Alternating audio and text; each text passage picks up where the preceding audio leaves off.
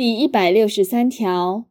本法所称行政计划，系指行政机关为将来一定期限内达成特定目的或实现一定之构想，事前就达成该目的或实现该构想有关之方法、步骤或措施等所为之设计与规划。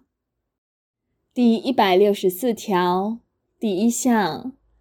行政计划有关一定地区土地之特定利用或重大公共设施之设置，涉及多数不同利益之人及多数不同行政机关权限者，确定其计划之裁决，应经公开及听证程序，并得有集中事权之效果。